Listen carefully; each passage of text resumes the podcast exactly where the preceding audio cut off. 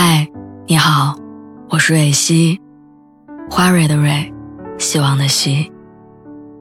今天你还好吗？你可以在微信公众号和微博中搜索“蕊希”，每天晚上我都会用一段声音陪你入睡。听完今天的故事，祝你晚安，做个好梦。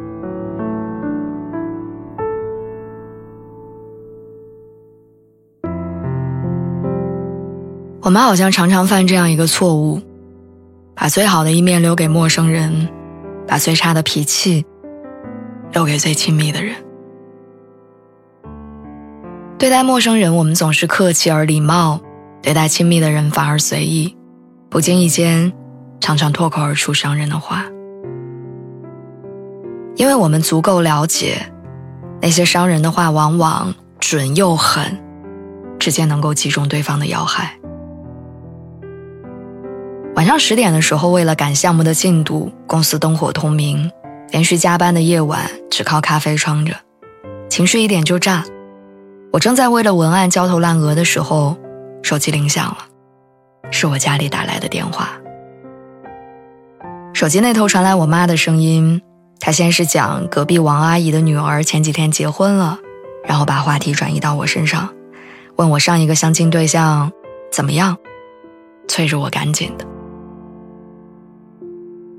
面对这个老生常谈却难以寻找到解决方法的问题，我一下子变得不耐烦。我敷衍着跟他说：“好好好，我知道了，我知道了。”我妈不依不饶，让我少点敷衍，多花点心思在人生大事上。然后我就拿着电话跟他吼了一句：“说你真的很烦，当你的女儿真的很累。”走出公司大楼已经是深夜，我掏出手机看到了我妈发来的消息，她叮嘱我加班也要按时吃饭。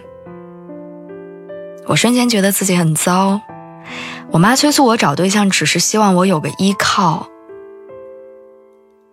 而我却用最狠的话回应她的好意。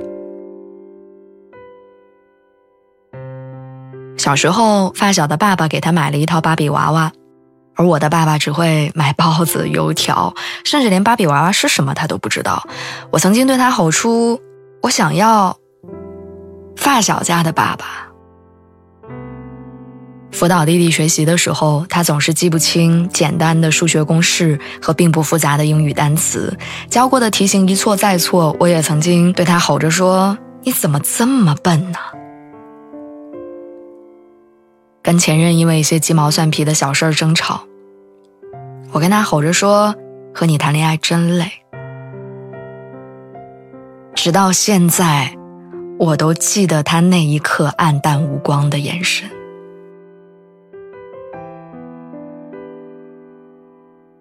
可是，在学校跟同学相处的时候，我是一个温声细语、好说话的人。我即使受了委屈，也不会跟对方翻脸，我会默默消化掉所有的情绪。在很长一段时间里，我也不明白为什么自己像一个双面人。直到我看到这样一句话：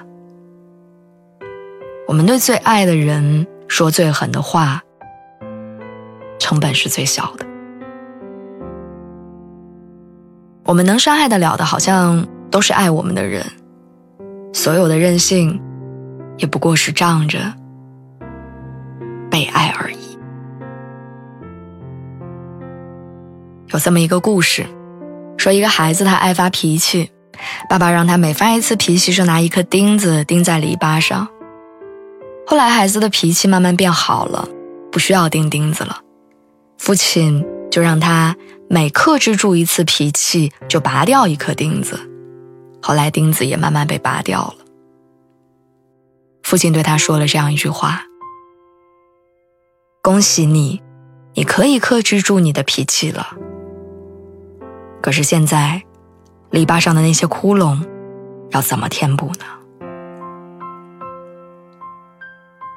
每一句伤人的话，都是篱笆上的那个窟窿。我们好好说话，不是为了得到什么，而是为了不要失去我们在意的人。所以下一次，我们都要努力，不要对最爱的人说最狠的话，好吗？